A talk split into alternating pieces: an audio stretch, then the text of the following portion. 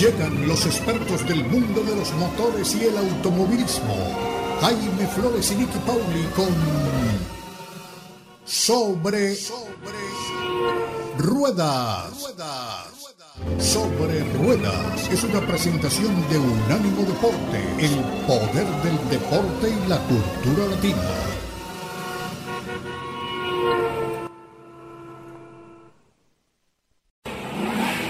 Sobre Rueda. Sobre Rueda. El programa donde rugen los motores. Todo bajo la lupa especializada de Jaime Flores y Nicky Paul. Con todo el análisis sobre el automovilismo en el mundo y la industria automotriz. Unánimo Deportes presenta Sobre Rueda. Sobre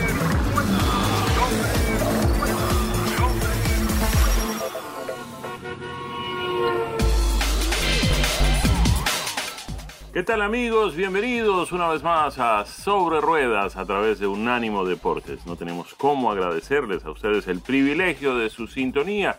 Hoy tenemos un programa cargado de información, de noticias. También compartiremos con ustedes impresiones de manejo de los vehículos que hemos tenido el privilegio de conducir por estos días. Todos los detalles, todas las incidencias están aquí en Sobre Ruedas. Tenemos el privilegio de contar como siempre con Nicky Pauli. Nicky, ¿qué tal? Bienvenida a Sobre Ruedas. Hola, hola Jaime, qué gusto estar contigo compartiendo micrófonos y por supuesto estar también con toda nuestra audiencia en un domingo en el que se suponía debíamos estar disfrutando del Gran Premio de la Emilia Romagna, o lo que es lo mismo el Gran Premio de Imola de la Fórmula 1, y que nos hemos quedado con las ganas, en la que se anunciaba como la temporada más larga, con mayor cantidad de grandes premios en la historia de la categoría, pues primero se bajó China del calendario y ahora por razones de clima ha debido suspenderse el Gran Premio de la Emilia Romagna.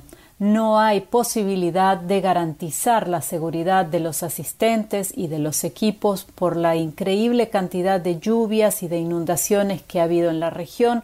La zona se encuentra, de hecho, todavía en alerta roja y la Fórmula 1 ha sido suspendida. Las autoridades locales inicialmente desalojaron el circuito debido a las inundaciones. Estamos hablando aproximadamente hacia mitad de la semana porque hubo lluvias torrenciales y eh, apenas unas horas después, un día después, la Fórmula 1 anunció que no se disputará este Gran Premio.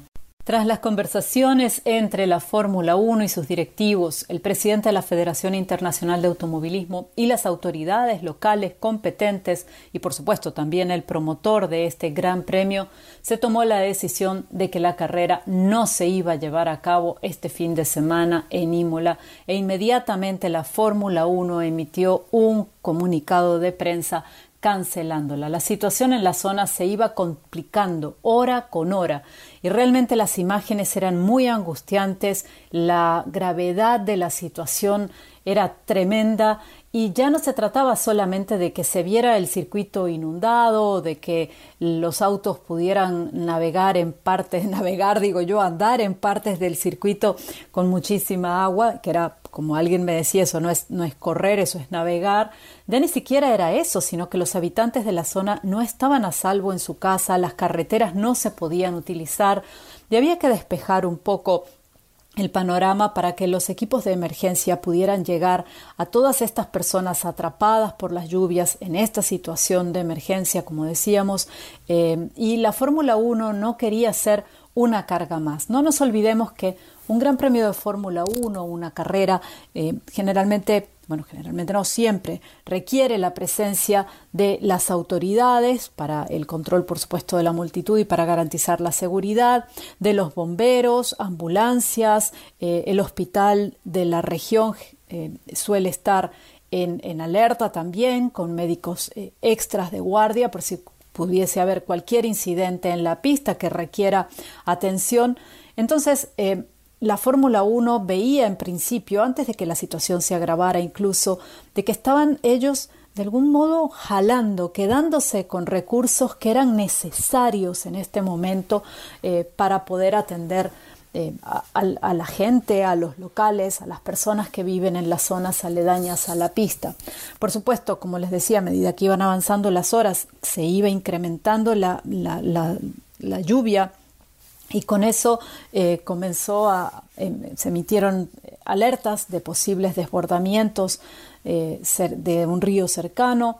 También la gente comenzó a, pues las casas comenzaron a inundarse, ya no era seguro tampoco garantizar que la gente pudiera llegar o salir de la pista. Así que la decisión, desde tu punto de vista, la decisión que se ha tomado es una decisión que fue eh, difícil quizás de tomar desde la perspectiva del negocio, pero desde la perspectiva humana fue fácil decidir que esto era lo correcto, esto era lo que había que hacer y no se podía correr un gran premio de Fórmula 1 en estas condiciones eh, ignorando lo que pasaba alrededor de la pista.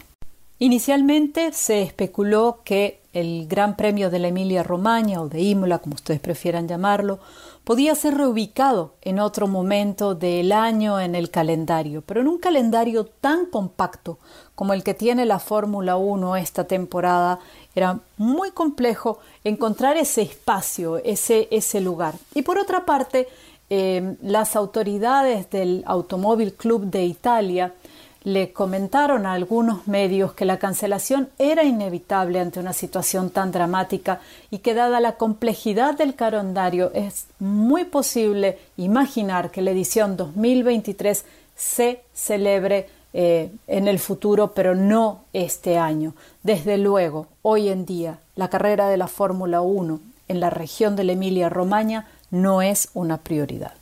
Para quienes contaban con entradas para este gran premio, que ya estaban listos para asistir a la carrera, una de las cosas que les preocupaba era, bueno, ¿qué va a pasar con la inversión que hice en estos tickets, en estas entradas? ¿no? Hablemos de que la Fórmula 1 no precisamente es que las entradas son económicas, baratas, ¿no? que la gente también estaba un poquito preocupada por esto y eh, era una de las grandes incógnitas en las primeras horas tras la cancelación del Gran Premio. Sin embargo, eh, la misma gente que maneja, que organiza, los promotores de esta carrera, anunciaron que eh, habrá diferentes opciones. Por un lado, pueden solicitar el reembolso del dinero y por el otro pueden conservar la entrada que será válida para la próxima edición del Gran Premio en 2024.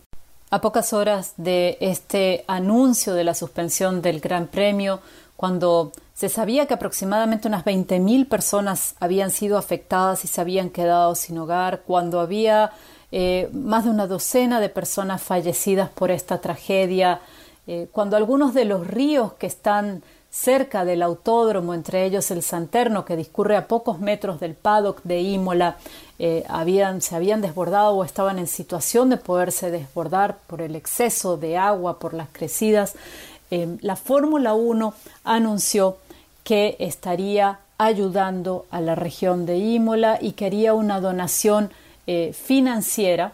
Eh, se habla de aproximadamente un millón de dólares, eh, un millón de euros, perdón, para, para colaborar con la gente y que toda la, la, comida que se había encargado y que ya estaba disponible para lo que eran los hospitalities de los equipos eh, y el Gran Premio de Imola se iba a donar de modo que llegara a estas personas en situación de necesidad y en situación de desplazamiento. Eh, eh, así que bueno, la Fórmula 1 poniendo las palabras muchas veces en la acción, porque a veces es fácil, es fácil hablar, lo hemos visto que algunos pilotos, por ejemplo, apoyan diferentes causas y pues hablar es sencillo. Ahora, obrar en consecuencia con lo que uno habla a veces es un poco más complejo y no siempre las oportunidades están presentes. La Fórmula 1 en esta ocasión dijo, nosotros queremos ayudar, nosotros queremos estar presentes, nosotros queremos estar para la gente de Imola y de la región de la Emilia-Romagna y allí estuvieron con acciones concretas, con estas donaciones que seguramente pueden eh, hacer un aporte en positivo en una situación tan dramática. De hecho, en medio de, toda esta situación, también algunos pilotos que ya estaban en el área eh, decidieron, como por ejemplo Yuki Tsunoda, quedarse para apoyar en las labores de limpieza y, de apoyo eh, posteriores a, estas lluvias, cuando las lluvias han cesado un poco. Yuki Tsunoda lo hemos visto en las redes sociales asistiendo con una escoba, barriendo un poco el, barro que ha quedado, eh, el agua y contribuyendo con la gente de esta localidad. Alguien me preguntaba esta semana a través de mi cuenta de Twitter, em, que me encuentran a través de arroba media racing, me preguntaba si había ocurrido algo similar a esto en algún momento en la historia de la Fórmula 1. Que yo recuerde, no. Eh, sí recuerdo eh, ocasiones en las que por causas climatológicas, por la lluvia, eh, hay carreras que han debido acortarse, hay otras carreras en las que ha habido accidentes tremendos, en las que la visibilidad ha sido muy escasa. Y me puedo remontar quizás eh, en lo que viene a mi memoria a 1966, una carrera que yo obviamente no vi por una cuestión de edad, pero eh, que sí he leído varias veces sobre ella en, libros y en artículos. Fue un gran premio eh, de Bélgica, en Spa-Francorchamps, donde un repentino diluvio eh, comenzó a, caer e inmediatamente se sobrevino el caos en la pista. Jack Stewart eh, acabó fuera de, la, fuera de la carrera en un accidente tremendo. Sus compañeros de equipo en aquel entonces, Graham Hill y Bob Bondurant, fueron quienes lo extrajeron del auto. Él corría con un BRM en aquella época lo tendieron en un granero eh, que estaba cerca de la pista, le quitaron el, mono, el, traje eh, empapado en combustible. El pobre Jackie Stewart ni siquiera podía llegar, al, lo podían llevar al hospital, estuvo en una camilla en el centro médico, en el suelo del centro médico, el conductor de la ambulancia se perdió para llegar al hospital.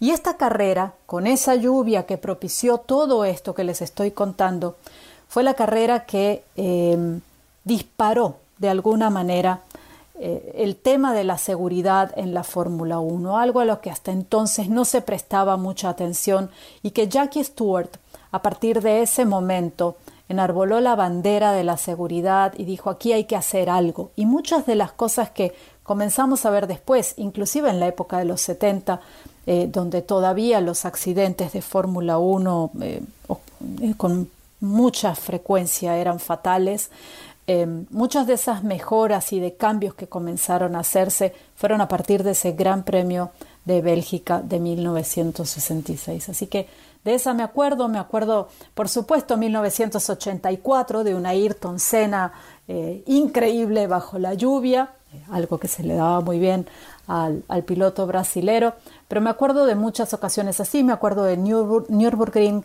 1976, cuando Niki Lauda dijo no va más y se bajó del auto. También las condiciones climatológicas eran terribles, pero no recuerdo la suspensión de una carrera antes de, antes de que se, se realizara el Gran Premio por este motivo. Así que eh, habrá que esperar. De aquí nos vamos a Mónaco. Los equipos ya han empezado a movilizar todas sus pertenencias y eh, el próximo Gran Premio será en las calles del Principado. De momento eso es todo para nosotros. Vamos al corte comercial y ya regresamos con más. Atrás dejamos la Fórmula 1, atrás dejamos las historias sobre cómo comenzó el movimiento de la seguridad en la categoría en el Gran Circus precisamente debido a una lluvia torrencial y a un accidente en 1966 y ahora sí nos embarcamos en nuestro a prueba semanal.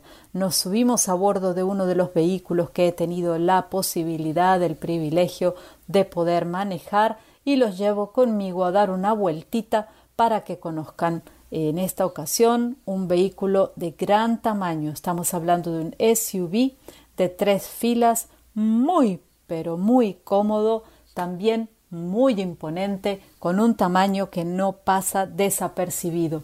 Se trata del Lincoln Navigator Black Label 2023.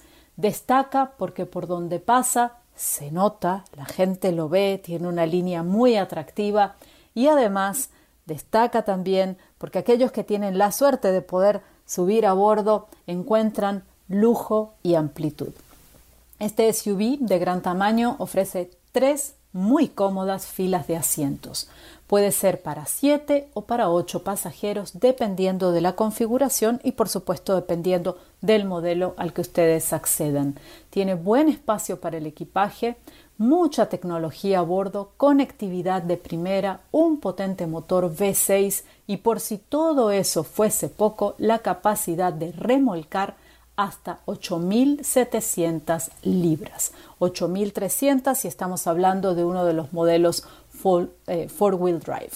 El modelo de este año forma parte de una generación que fue presentada en 2018 cuando el SUV fue totalmente rediseñado. Las novedades de este modelo incluyen nueva tecnología del Lincoln conocida como Active Glide. Es un sistema de manejo manos libres que puede usarse en algunas carreteras, no en todas, y que ayuda cuando estamos fatigados durante viajes largos.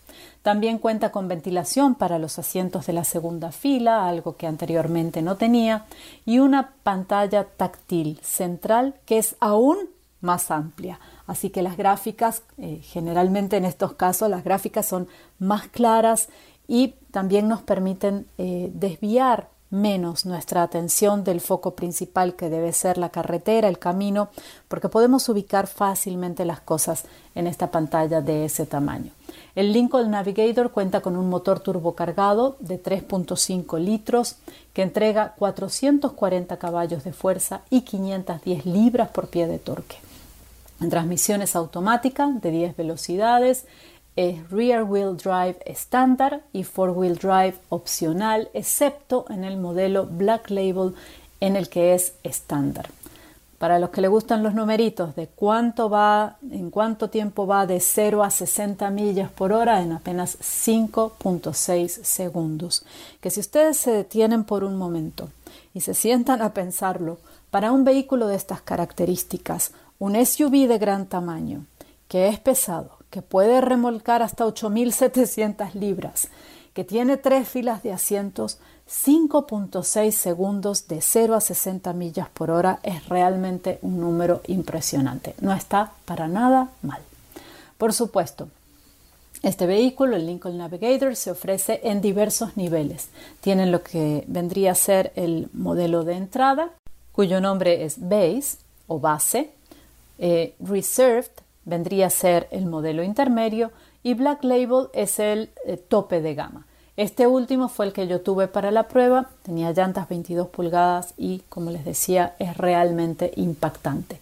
En los modelos Reserve y Black Label se puede elegir una plataforma llamada Navigator L o L que añade 12 pulgadas a este vehículo, a la longitud del vehículo, con lo que se expande aún más la capacidad de carga en el maletero o tras lo que sería la tercera fila de asientos. Y por supuesto tengo que decirles que una de las cosas que me ha vuelto a sorprender del Lincoln Navigator, ya me había ocurrido anteriormente y me volvió a pasar, es que me, me parece fascinante lo suave que es su dirección y el extraordinario ángulo de giro que tiene. De nuevo, para un vehículo de estas características, de este tamaño, de este peso, contar eh, con esa dirección que es tan suavecita eh, y con un ángulo de giro tan maravilloso frente a otros competidores realmente sobresale en estos dos aspectos, eh, es un punto a favor. son ambos, estos dos factores son factores que contribuyen a que manejar el Lincoln Navigator en la ciudad sea amable, incluso en espacios para estacionamientos, porque cuando uno tiene esa movilidad en el volante, esos ángulos de giro, cuando tiene esa dirección suave, cuando realmente de algún modo que, que, me lo comentaba alguien en mi familia, es que parece como mágico, el peso no se le siente al vehículo, es un, vehículo en el que uno sí se siente eh, seguro, el vehículo se siente muy sólido, uno sabe que es un vehículo de gran tamaño, pero al mismo tiempo tiene unas características de manejo que son suaves, que son amables, que son bondadosas para el día a día y que no lo dejan a uno extenuado por tener que hacer mucha fuerza o tener que hacer giros muy extraños o muchos giros para poder estacionar, ¿no? Entonces, Estas cosas son eh, particularidades que al menos en mi día a día eh, impactan y me gusta siempre transmitirlo. Sobre todo eh, me gusta compartir esto a veces con algunas colegas que me dicen, no, pero es que yo no quiero un vehículo tan grande, son vehículos muy pesados, son difíciles de manejar, la dirección puede ser muy dura y ya no es el caso. En el pasado, esto lo veíamos con mucha frecuencia, pero la norma hoy en día es que incluso en estos vehículos, y, les, digo, les digo más, incluso en vehículos de trabajo, de carga, eh, la dirección se ha suavizado muchísimo. Así que cuando vayan al concesionario a probar el Lincoln Navigator, esta es una de las cosas que les sugiero tengan en cuenta, la prueben y no tienen que creerme, como les digo siempre, no tienen que creer todo lo que yo les digo, pero vayan al concesionario y pruébenlo por ustedes mismos para que se convenzan de cómo es. Y después, si quieren, también me pueden eh, escribir, por supuesto, en redes sociales, arroba Media Racing, y me cuentan qué les pareció. Una vez que entramos en la cabina del Lincoln Navigator, wow, el lujo es impresionante. La cabina es amplia, es una cabina silenciosa, la suspensión absorbe muy bien las irregularidades del camino, con lo que sin importar la distancia a manejar, el viaje va a ser uno confortable. Además, por el tamaño y por la altura, el Lincoln Navigator nos permite una visibilidad frontal, lateral y trasera muy buena.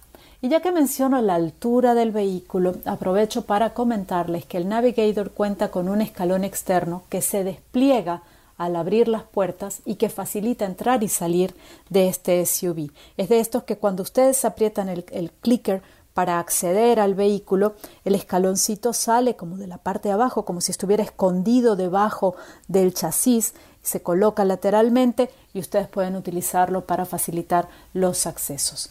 Eh, los asientos delanteros tienen múltiples ajustes para encontrar una adecuada posición de manejo y el volante es telescópico con ajuste de altura incorporado. Esto ayuda muchísimo eh, porque sin importar eh, la, distancia que uno tenga que le guste para sentirse cómodo en términos de visibilidad y de manejo del volante o la altura del asiento, uno puede encontrar una posición muy confortable. Por si esto fuese poco, les cuento, también los pedales, el acelerador y el freno pueden ajustarse em, más cerca o, más lejos, así que las posibilidades son muchas para que encuentren una posición muy cómoda.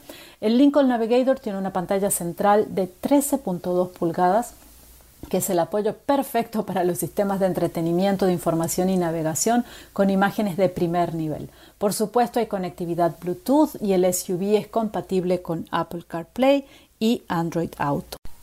También hay un hotspot de Wi-Fi a bordo y en lo personal me gustó la ubicación para recargar eh, para la recarga inalámbrica del móvil porque me quedaba al alcance de la mano y no había ninguna obstrucción en el camino. A veces estos puestos o puntos de recarga inalámbricos del móvil están ubicados en posiciones eh, raras o detrás de la palanca de marcha, el selector de marchas y no quedan tan cómodos. En este caso sí lo era. El sistema de audio es otro punto a favor del Lincoln Navigator, sobre todo, déjenme decirles, si a uno les gusta, por ejemplo, escuchar radio y llevan sintonizado un ánimo de puertes.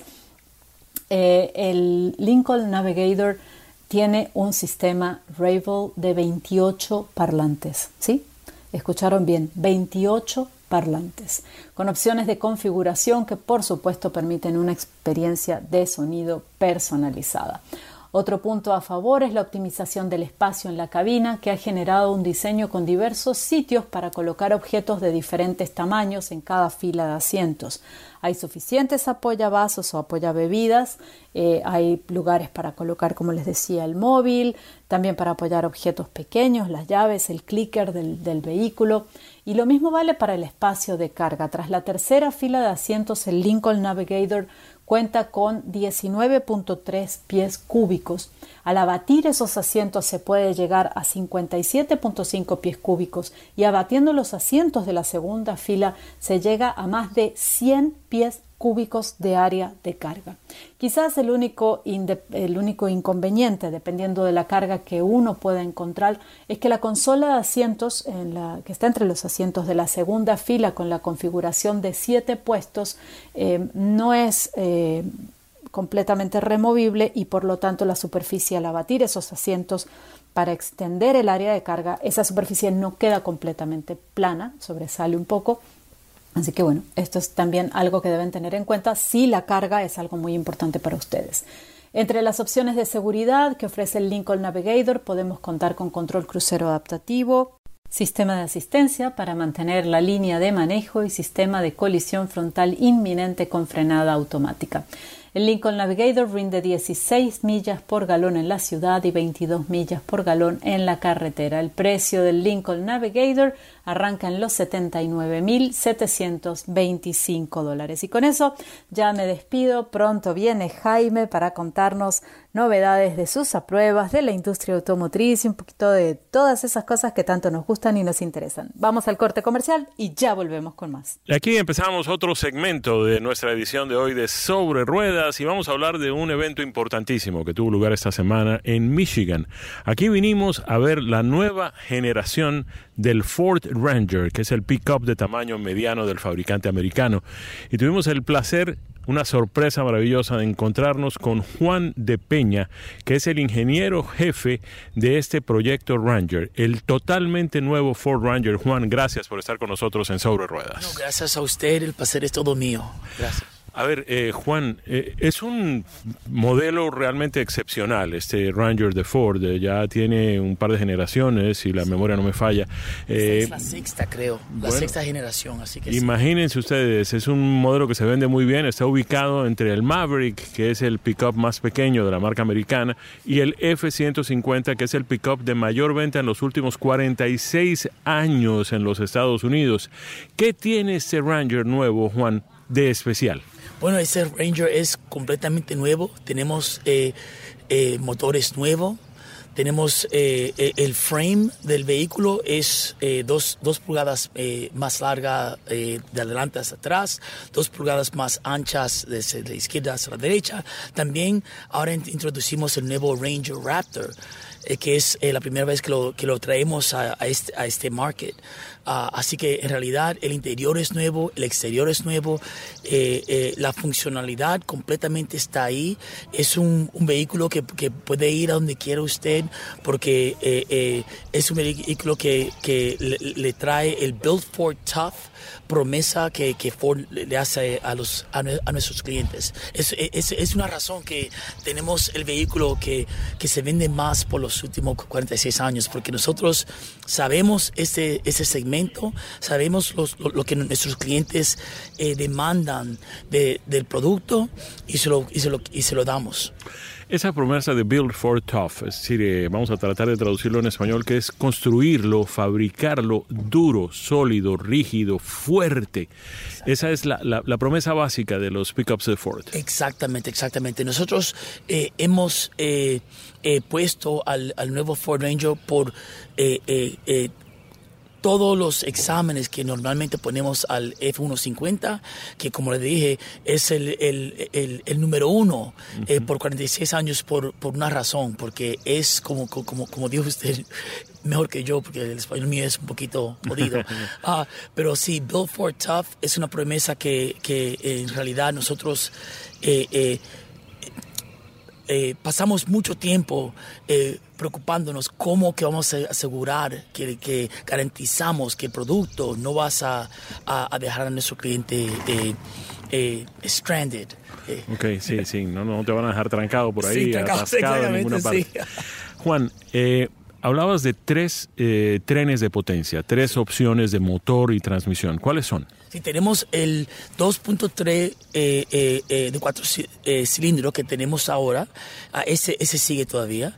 Y estamos añadiendo ahora el 2.7 de seis cilindros, que es la misma máquina o engine, el motor, el, mismo motor que tenemos en el Bronco.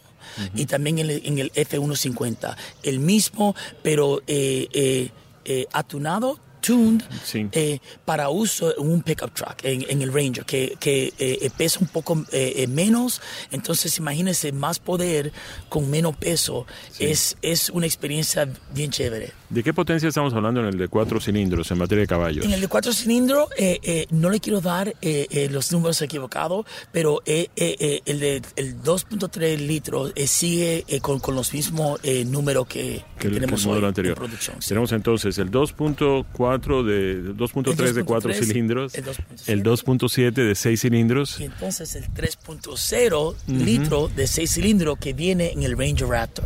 Sí. Y ese tiene 450 horsepower y ah, 430 pound-feet of torque. eh, Es, una maravilla. Es 430 libras por pie de torsión es realmente eh, permite una aceleración maravillosa. maravillosa, increíble, que, que eh, le pone una, una- una sonrisa eh, cu- cuando lo maneja cada vez. Porque imagínense que este eh, eh, vehículo no es súper grande, ¿verdad? Es el tamaño perfecto.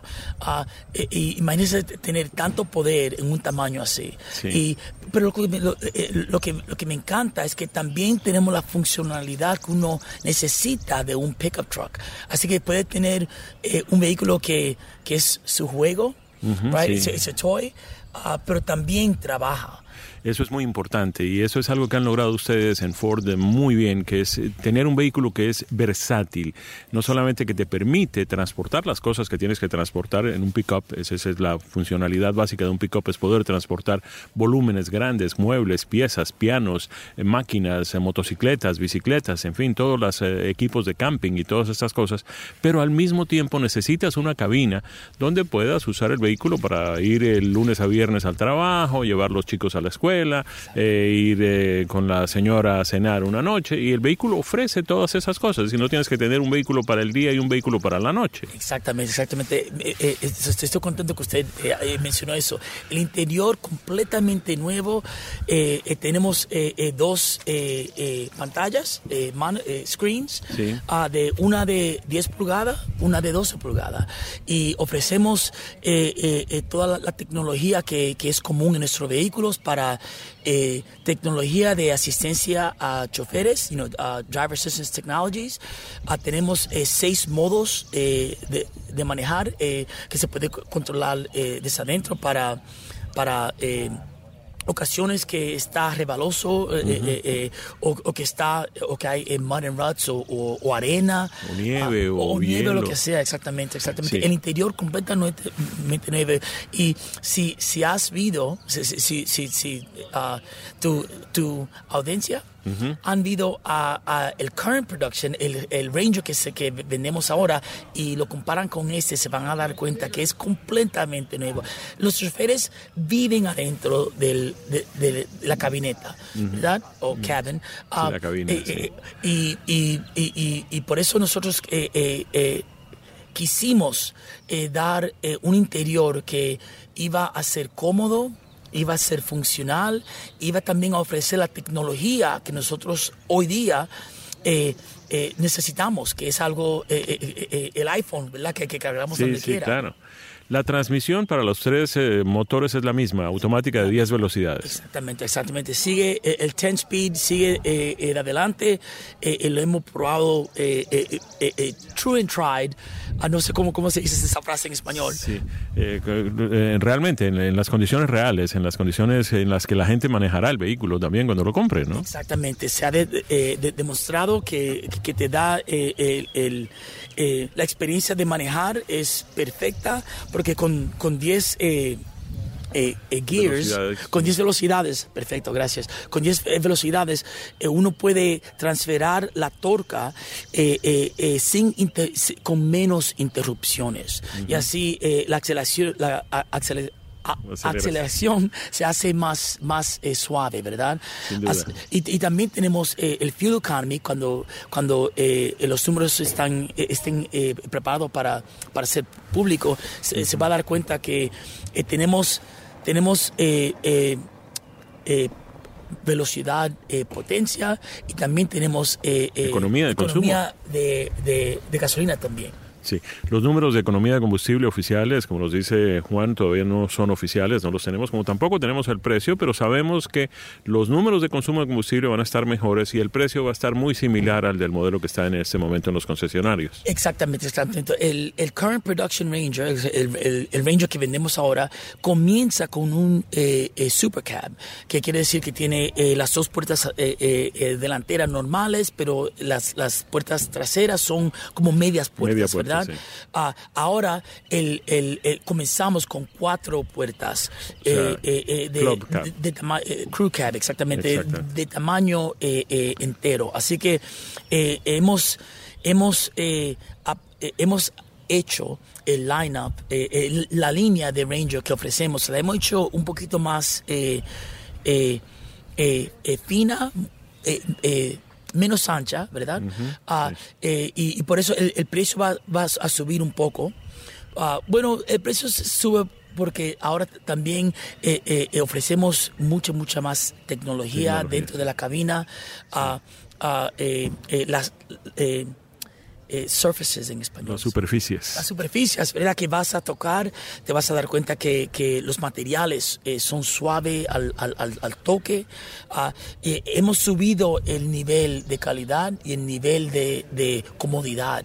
Eh, y, en realidad, el, el Ranger creo que lo hemos subido a otro nivel. Sin duda, y es un vehículo maravilloso para la aventura, es un vehículo para todas aquellas personas que pues tienen eh, cierta afición por los deportes de campo, por la pesca, por la caza, por eh, el montañismo, por en fin, todo ese tipo de cosas que son tan comunes hoy en día. Pero también es un pickup eh, muy urbano que puede servir, pues obviamente los pickups sirven en todas partes, pero cuando uno tiene un F-150 y vive en una ciudad donde el tráfico es congestionado y donde los estacionamientos no son fáciles, pues seguramente un Ranger resuelve esos problemas. Exactamente. Juan, ha sido un verdadero placer conocerte. todo mío, gracias a usted por venir y, pasar tiempo con nosotros. Se lo agradecemos mucho a, ti, te lo agradezco mucho y, ojalá esta no es eh, la última vez. Será un placer estar aquí de nuevo con el Ford Ranger, Juan de Peña, el ingeniero jefe del Ranger para Ford, contándonos de este totalmente nuevo Ford Ranger que será muy pronto en los concesionarios. Vamos, cumplimos compromisos y regresamos con más en Sobre Ruedas a través de Unánimo Deportes. Y así hemos llegado al segmento 4 de Sobre Ruedas por Unánimo Deportes. Escuchábamos los comentarios de Jaime sobre esta experiencia con el nuevo Ford Ranger y ahora Jaime nos va a subir a bordo de un vehículo que yo no he tenido la oportunidad de manejar, pero que eh, por supuesto aceptaría de buen grado si me lo traen para la prueba, el Lucid Air. Jaime, cuéntanos qué tal tu experiencia en este vehículo de ultralujo. Efectivamente, Nicky, hemos tenido la suerte, el privilegio de conducir un vehículo realmente muy interesante, pero sobre todo de tener contacto con una compañía nueva. Se trata de la compañía Lucid y probablemente algunos de nuestros oyentes no han tenido contacto directo con estos vehículos que pues apenas se comercializan desde hace unos dos o tres años. Están en el mercado en mm, números bastante limitados. Eh, son diseñados en eh, California y son fabricados en el estado de Arizona. La gente de Lucid dice que están orgullosos de ser una compañía de vehículos eléctricos totalmente americana, que es propiedad de americanos que es operada totalmente en los Estados Unidos y que es inspirada en el espíritu de California. Ellos dicen que se están eh, moviendo más allá del tema de la movilidad y del diseño para un mundo donde describen ellos la vida es eh, la jornada, la travesía más importante que uno mm, pues va a tomar jamás. Em, a ver, el vehículo que tienen en el mercado es un sedán, cuatro puertas naturalmente de muy buen tamaño, muy lujoso. Ellos mm, repiten con mucha frecuencia la palabra sustentabilidad, es decir, el vehículo tiende a ser sustentable. Obviamente utilizando un tren de potencia eléctrico, pues eh, no está consumiendo gases, eh, no está consumiendo combustibles fósiles ni produciendo gases de efecto invernadero. Esto el vehículo directamente.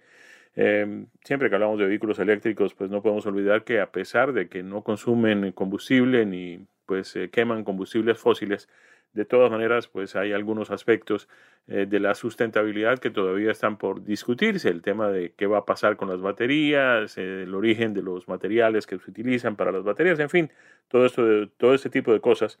Em, en fin. Eh, pero no vinimos a hablar de ecología, vinimos a hablar de un vehículo que es realmente excepcional. Tuvimos la suerte de manejar el Lucid Air y tener contacto con este modelo. Air, digo, aire, es lo que es la marca del vehículo, es el modelo del vehículo, eh, que además se caracteriza por algo que es fundamental en el tema de los vehículos eléctricos, lo hemos hablado en otras oportunidades también, que es el tema de la autonomía. Pues bien, este modelo Air de Lucid es el vehículo con mayor autonomía hoy en el mercado de los Estados Unidos. Manejamos el Grand Touring Performance el Grand Touring de desempeño, que además tiene una característica muy especial y es que tiene una aceleración de 0 a 60 millas por hora en 2.6 segundos. Es un sedán, no lo olvidemos que es un sedán eléctrico, pero además lo más interesante de esto es la autonomía, porque ese vehículo entrega una autonomía de 516 millas, que, mm, y yo utilizo este como punto de referencia, es la travesía entre el lugar donde yo vivo, que es Miami, y el lugar donde pues eh, he tenido unas experiencias maravillosas con mis hijas, que es en el centro del estado de la Florida, donde están los parques de atracciones de Disney, de Universal, en fin, todo ese tipo de cosas. Hay 225 millas, 232 millas para ser exactos, desde mi casa hasta el hotel donde acostumbramos quedarnos cuando vamos a esa zona. De manera que con estas 516 millas no solamente podríamos ir y regresar a Orlando, y además podríamos tener eh, millas suficientes como para hacer esas travesías que hay que hacer por la ciudad, la búsqueda de los restaurantes, las compras, en fin, todo ese tipo de cosas, y llegaríamos de regreso sin necesidad de haber puesto a recargar el vehículo en ningún lugar.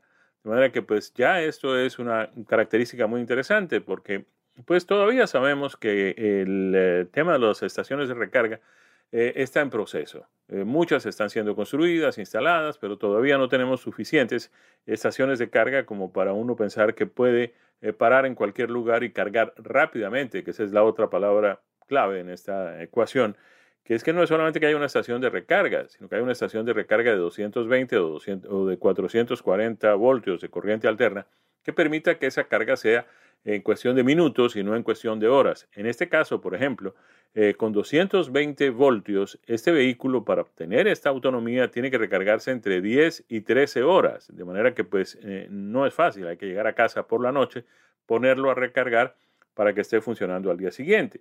Lo interesante de esto es que a diferencia de otros vehículos que tienen autonomías mucho más cortas, pues en este caso, con 516 millas de carga, uno puede perfectamente cargarlo solo una vez a la semana al contrario de lo que sucede con otros, que hay que cargarlos o todas las noches o por lo menos dos o tres veces por semana. Además, en esta línea del modelo Air de Lucid hay una versión que es la Sapphire o Zafiro en español, que tiene una aceleración de 0 a 60 millas por debajo de los 2 segundos. Este Lucid es una opción muy interesante para competir con modelos eléctricos caros, con sedanes eléctricos caros de alta, eh, de alta gama, como por ejemplo el Porsche Taycan, el Mercedes-Benz EQS y el Tesla del modelo S, que es pues el pionero, digamos, en este eh, mercado de los eh, vehículos eléctricos de, de, gran desempeño. El precio es más o menos competitivo. El de Lucid Motors, el básico, comienza en 89.050 dólares un poquitito por encima del Porsche Taycan. El Taycan Cross Turismo ya es un poco más caro, 99.150 dólares. El Tesla modelo S está en 91.000 dólares, es decir, un par de miles de dólares por encima de este Lucid Air. El BMW i7 ya es otra cosa, estamos hablando allí de 120.000 dólares. Y el Audi e-tron GT, que está en 106.395, de manera que este Lucid está, eh, digamos, en el paquete de precios competitivos de los vehículos eléctricos, de los sedanes eléctricos de alta gama. En el caso de Lucid hay varias opciones, hay varias versiones. Está la versión pura o pure, como ellos lo llaman, que es el que decimos, tiene un precio básico de 89.050 dólares. El Touring, que tuvimos la suerte de conducir, 109.050 dólares. El Grand Touring, 139.650 y el Grand Touring Performance 180.650 dólares. El Sapphire, que habíamos mencionado así tangencialmente, ya es otro departamento, es otra categoría, porque ese está del orden de los 250.650 dólares. Repetimos, tiene una aceleración de 0 a 60 millas por debajo de los 2 segundos. A ver, en materia de potencia estamos hablando de 480 caballos em, que pues entrega el eh, Air de Lucid. Eh, con sus motores, son dos motores eh, que pues le permiten esta aceleración de 0 mm, a 60 millas por ahí por el orden de los 3 segundos. Eh, detalles del vehículo, obviamente cuando hablamos de motores eléctricos, pues no tenemos que preocuparnos por el tema de la transmisión, la transmisión es directa. Em, a ver, la batería, el paquete de baterías, que es la parte interesante de ese modelo, es de 112 kilovatios hora. Con eh, corriente directa se podría cargar em, relativamente rápidamente, es decir, del orden de las 4 o 5 horas. Eh, pero de todas formas, el modelo básico, el Pure, que tiene eh, la autonomía un tanto reducida, en este caso estamos hablando de 410 millas, recordemos que el modelo que manejamos tenía 516, pero este que es el básico y es el más barato, pues tiene 410 millas de autonomía.